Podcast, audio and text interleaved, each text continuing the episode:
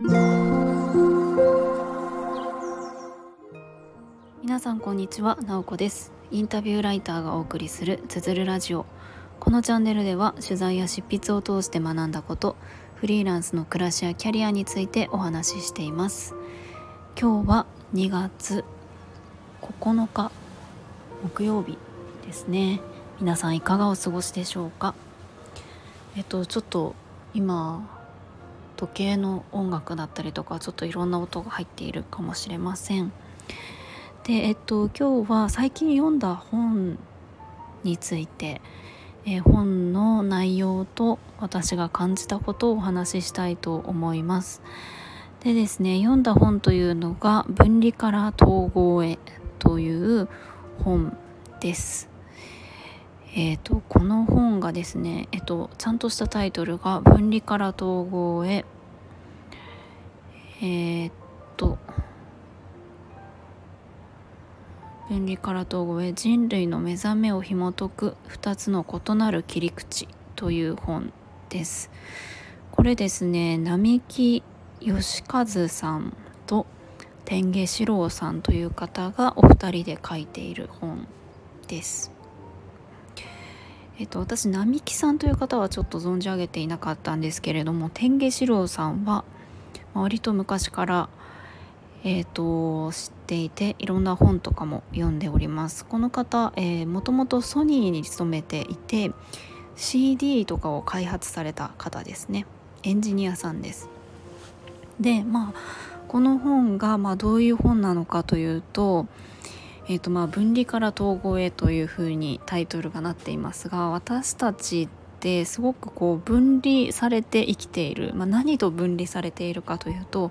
自分自身と分離されて生きているというふうに、えーと、書いてあります。まあ、本当は自分自身が何を感じて何がしたくてどんな風に生きていきたいのかっていうのをそれぞれみんな持っているはずだけれどもいろんな外的な刺激によってそういったものがあの見えなくなっている。自分で分からなくなっている。忘れてしまっている。みたいな感じで。でも今、まあ、そういったところから本当に自分自身とつながって生きていきましょうっていうことが書いてあります。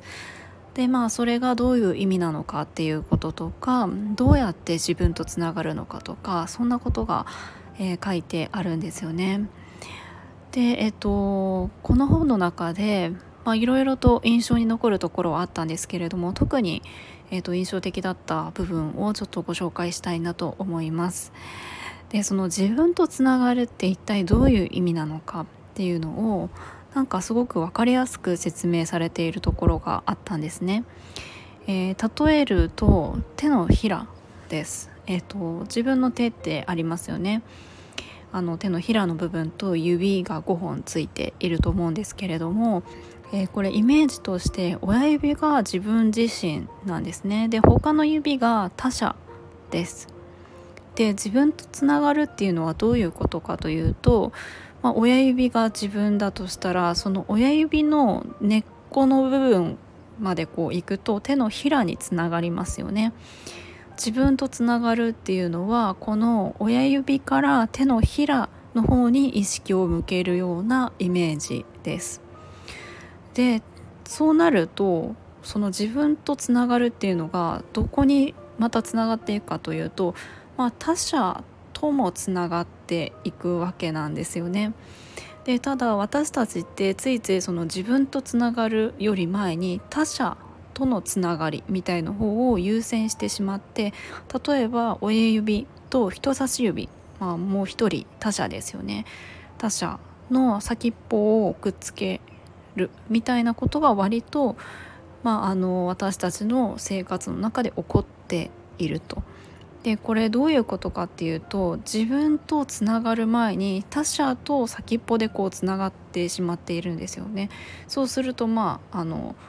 何ですかねこの輪っかみたいのが空洞みたいのができているよねっていうことで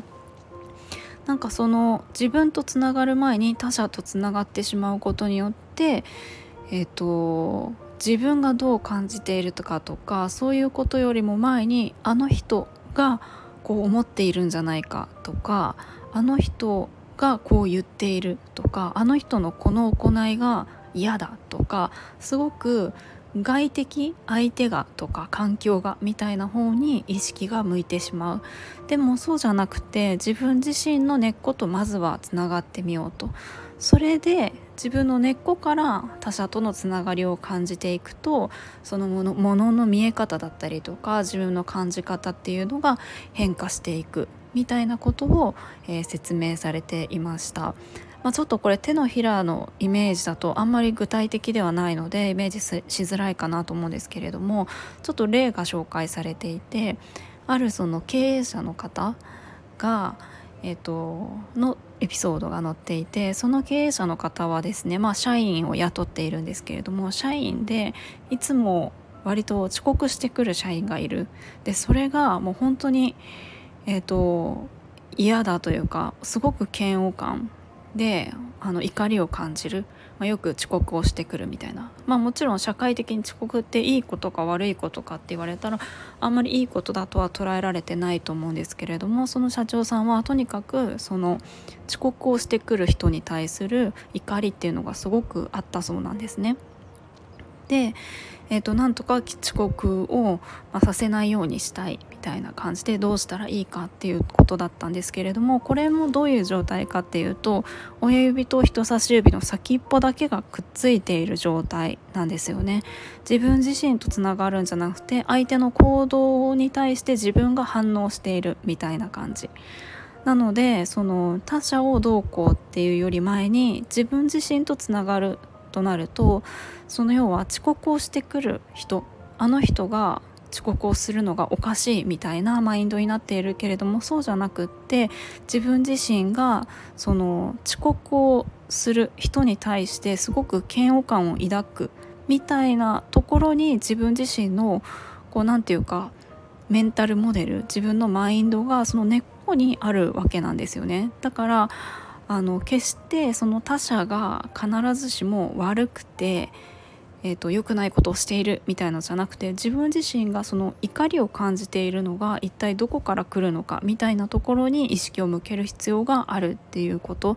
でその社長さんはそこに意識を向けて、えーと、どういうことをしたかというと、まあ、やっぱりその自分自身がそこに反応している自分がいるっていうことに気づいて結局えーと、社員さんに対してその遅刻を罰するとかじゃなくてフレックスタイムみたいな感じでその勤務時間を柔軟にするっていうことで、えー、解決させていったそうなんですね。でこれ、まあ、例えばあの遅刻の例だったら遅刻がすごく許せないみたいな感じだったら罰するとかすれば、えー、おそらく社員さんは遅刻しないようになると思うけれどもその自分自身の中にあるえー、遅刻が許せないみたいな気持ちっていうのは消えることはないんですよねそこと向き合わない限り。なので、えっと、何かその他者を変えようとする表面的な対処みたいなのをしても根本的に自分自身とつながっているわけではないので、えー、また同じことが現実に現れるよみたいなことをあの書かれていました。まあ、結構やっぱりこれってあのあることだなと思うんですよね。まあ、遅刻っていうのは一つの例ですけれども自分がその他者の言葉だったりとか行動に対してすごい怒りを感じたりとか不快感を示す場合ってそれってうんと、必ずしも絶対的に相手が悪いわけではなくて自分自身がそれに反応する何かを自分の中に持っているっていうことなんですよね。まあ、なのでその時になんかその手のひらのように自分自身の根っこみたいな親指から手のひらに意識を向ける感じで自分の中に一体何があるのかっていうのに意識を向けてみるとまた違ったものの見え方があるんじゃないかなと思います。でですねあとは一つワークのようなものが紹介されていましたその自分のネガ自分の中に出てくるネガティブな感情ってやっぱり誰でもあのあるものだと思うんですよねそのそういう感情が出てくることって。でそれをこう取り去る方法みたいなのが書いてあってこれがなかなか使えるというかあのいいなっていうふうに思ったのでちょっと紹介をします。でそのネガティブな感情何かあのあの人がすごくもうどうしても嫌だとかあの出来事がすごく重いとか何かいろいろこう自分の中にネガティブな感情が出てくることってあると思うんですけれどもそれをですねあの自分のそのあの喉とか、まあ、胸の辺りとかみぞおちみたいなところにそのネガティブな感情があることをイメージするんですね。でどうイメージするかというと、まあ、鉄の重い黒い塊みたいなのがその例えば自分の胸のところにあるみたいなのをイメージするんです鉄の黒い塊ですでそれが自分の中にあるんですね、まあ、その鉄の塊が自分の中にあるネガティブな感情です。でその状態で自分の手ですね。手がものすごい強力な磁石であることをイメージするんですね。すごい強力な磁石に自分の手がなってる。でその手をこの胸にくっつけるわけです。そしたらこの鉄の塊が手にくっつくわけですよねで手をぐっと前に出して、えー、そうすると鉄の塊がぐっと体の外に出てくるでこの鉄の塊をポンと宇宙空間に向かって投げてしまうんですね。で投げたらこの鉄の塊はどうなるかっていうと細かい粒子になってファーッと消えていくみたいなイメージです。まあ、これ全部イメージなのでいやちょっと信じられないみたいな感じかもしれないんですけれども結構これあの理にかなっている方法らしくってどうしてかというと私たちの脳って自分の外にあるものは自分ではないっていうふうに認識するらしいんですね。それは実際にあの現実的に、まあ、物理的なものとして外にあると見えるものが自分ではないと認識するのもそうですけれどもそれはあのイメージだとしても同じらしいです。すいません。ちょっとピーピーになっちゃって。パンをですね焼いていて焼き上がりました。はいごめんなさい。でえーと、とそうなんです。外にあるものは自分ではないと認識するのでその鉄の塊を外に出すみたいなイメージをするだけで全然違うらしいんですね。これや私やってみたんですけれどもかなりあの違いましたね。あの集中してもちろんちゃんとイメージするっていうのが大事なんですけれども何かあの何て言うか嫌なことがあったりとかすごく重い気持ちだったりとか気になってることがあったらあのやってみるといいんじゃないかなと思います。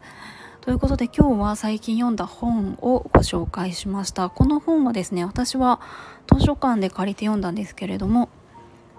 あの Kindle の Unlimited でも読むことができるのでもし、